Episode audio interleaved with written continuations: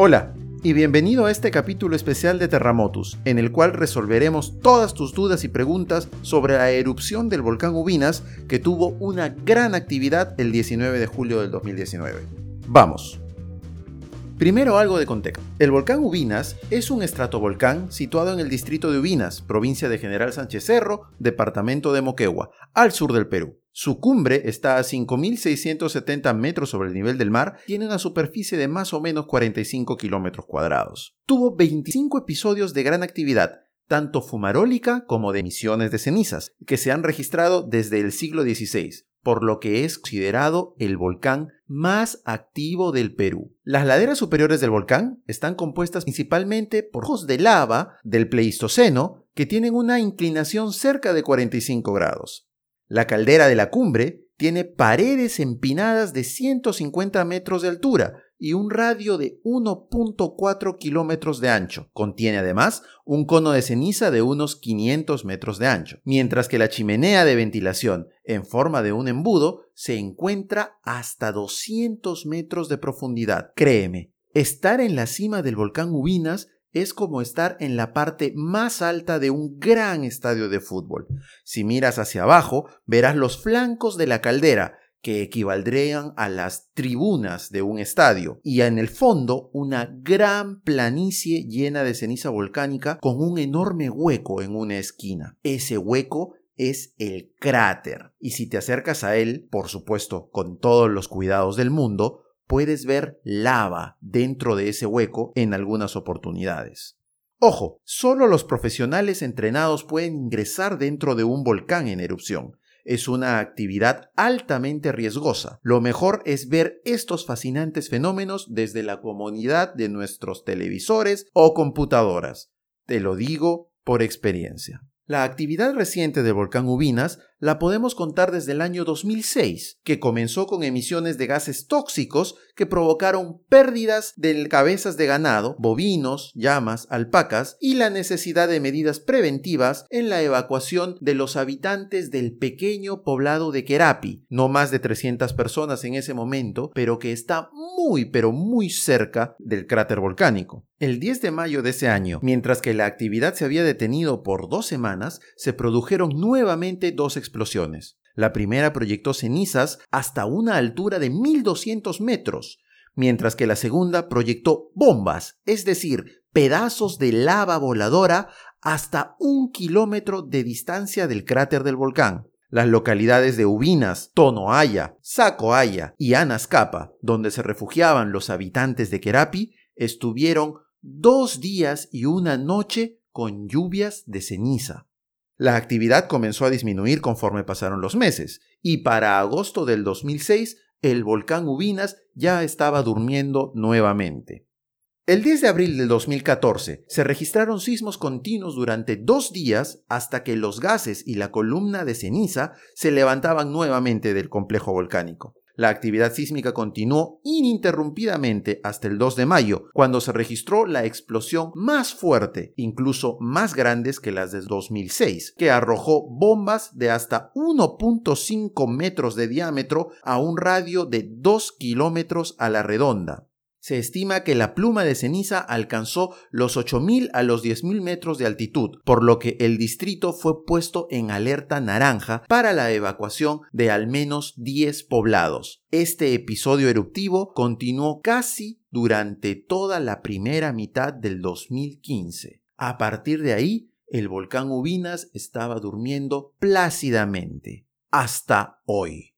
Desde hace un mes, las instituciones científicas, como el Instituto Geológico, Minero y Metalúrgico del Perú, el INGEMET, alertaron del aumento de la actividad sísmica en el volcán, lo cual podría ser un indicativo del inicio de un nuevo proceso eruptivo. No fue hasta hoy, 19 de julio del 2019, desde las 2 de la mañana, que el volcán Ubinas despertó y de una manera estrepitosa. El punto máximo ocurrió a las 6 de la mañana, con una gran explosión que emitió ceniza seguramente más de 10 kilómetros de altura, en lo que debe ser la explosión más grande registrada por este coloso moqueguano, inclusive mayor a la del 2014. Desde muy temprano comenzamos a hacer un seguimiento de la dispersión y del movimiento de la ceniza volcánica y cómo el viento la movía hacia el este, primero con dirección a Puno para finalmente llegar hasta La Paz en Bolivia.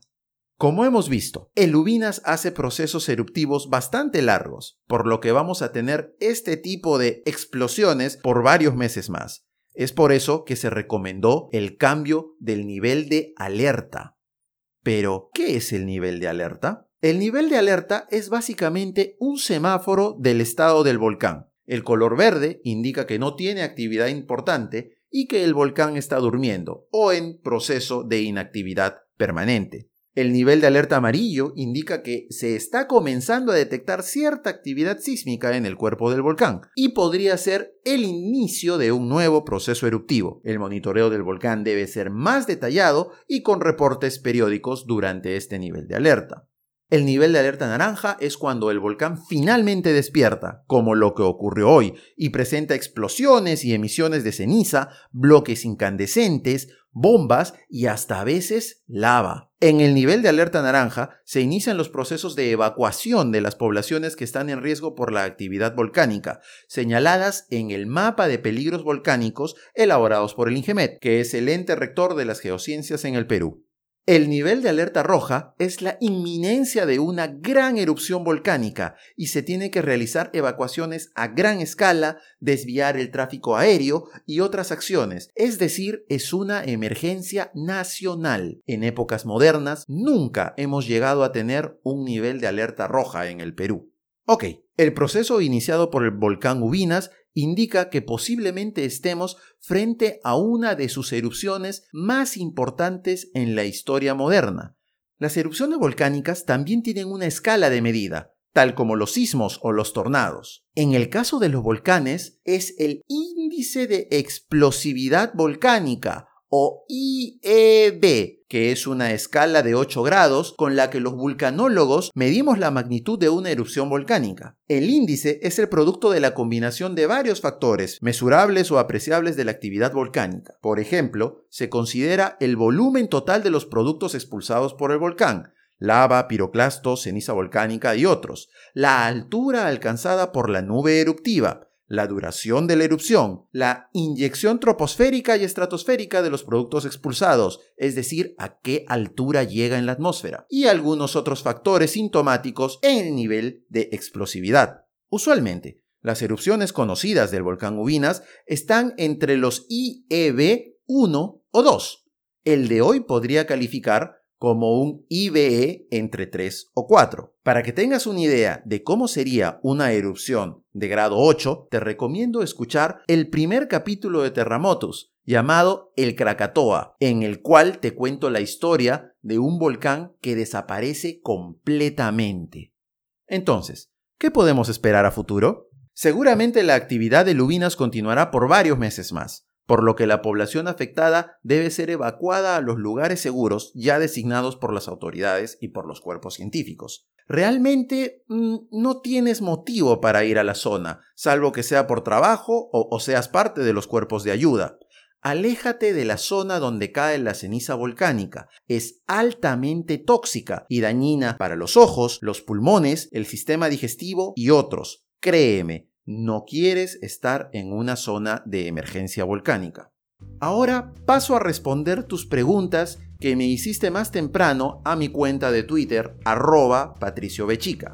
Ángel Morales me pregunta, ¿crees que pueda darse un colapso de flanco o una erupción fisular en el Ubinas? Hay estudios al respecto. ¿Es predecible este escenario de riesgo? Gracias Ángel. Y por supuesto que sí. De hecho, todo el flanco sur del volcán Ubinas está debilitado por una gran avalancha que tuvo hace cientos de años. Personalmente, ese es mi mayor temor, que el volcán Ubinas pueda generar una avalancha hacia el lado sur, que es donde están todos los centros poblados y es valle abajo. Afortunadamente, colegas míos de el Ingemet han descartado esta posibilidad al día de hoy.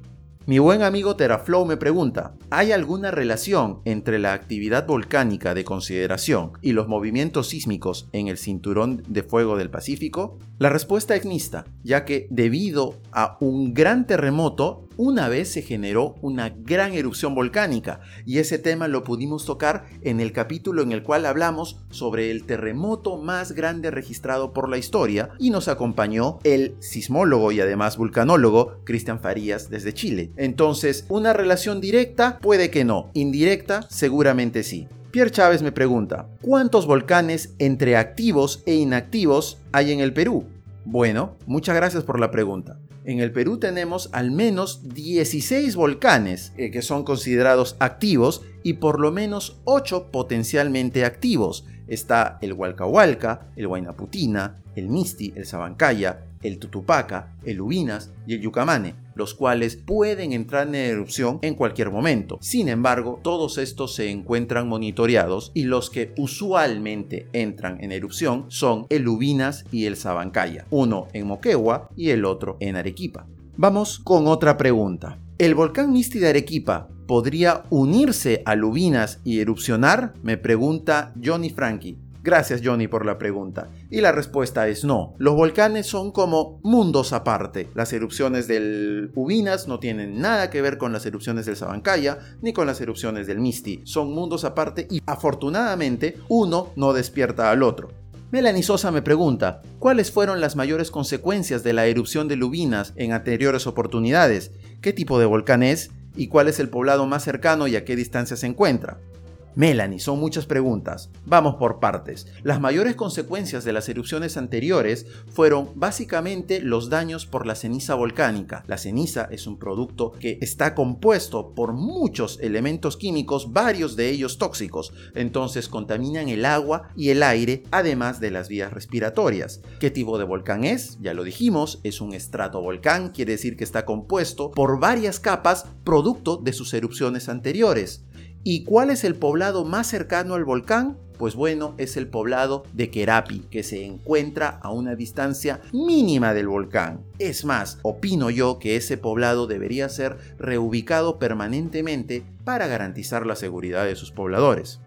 Arroba negocios Lamolín me pregunta, ¿qué es lo peor que podría pasar con el Ubinas? Bueno, lo peor que podría pasar, ya lo dijimos, es que tenga un colapso de flanco, es que genere una erupción tan pero tan grande en el cual toda la energía no sea liberada por arriba, sino sea liberada por un costado, por un flanco sur, pero ese escenario está muy muy lejos de lo que estamos presenciando ahora. Entonces lo que esperamos para futuro es la continuidad de la emisión de cenizas y seguramente la afectación a terrenos de cultivo y a los pobladores cercanos. Es por eso que las autoridades ya están tomando cartas en el asunto. Virú Milenario me pregunta, ¿a qué distancia del volcán, a la redonda, es obligatoria la evacuación? ¿Tiene algún beneficio la erupción de este volcán? Bueno, la obligatoriedad de la evacuación está dada por las autoridades basado en una cantidad enorme de estudios, los cuales están sintetizados en un documento que se llama Mapa de Peligro Volcánico, en este caso del volcán Ubinas. Este mapa muestra cuáles son las zonas de mayor y de menor riesgo frente a una actividad y por supuesto, según este mapa, están puestas las zonas de refugio. Entonces, eh, las zonas varían de acuerdo a la dirección de los vientos y al tipo de erupción. Sobre si tiene algún beneficio esta erupción,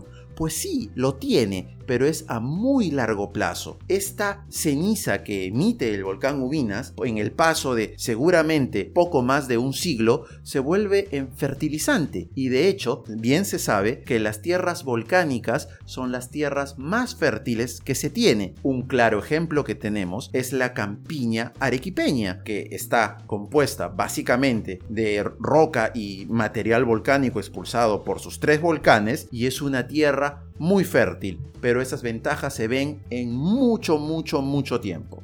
Gracie Godoy me pregunta si a causa de esta erupción podría desatarse una gran actividad sísmica en todo el Perú. Gracias por la pregunta y la respuesta es no. Efectivamente, las erupciones están acompañadas por pequeños sismos que solamente se registran en los alrededores del volcán. Quiere decir que la erupción de Lubinas no puede desencadenar un terremoto en Arequipa, en Moquegua, en Lima o en ningún lado. Son eventos bastante aislados y bastante locales. Y bueno, esas fueron todas sus preguntas. Gracias y estate muy atento a las noticias sobre el volcán, especialmente si vas a realizar un viaje al sur del Perú por estas vacaciones de medio año que se vienen. Si te quedaste con alguna duda, coméntamela. En Twitter o Instagram estoy en ambas redes sociales como arroba patricio bechica. Hasta la próxima.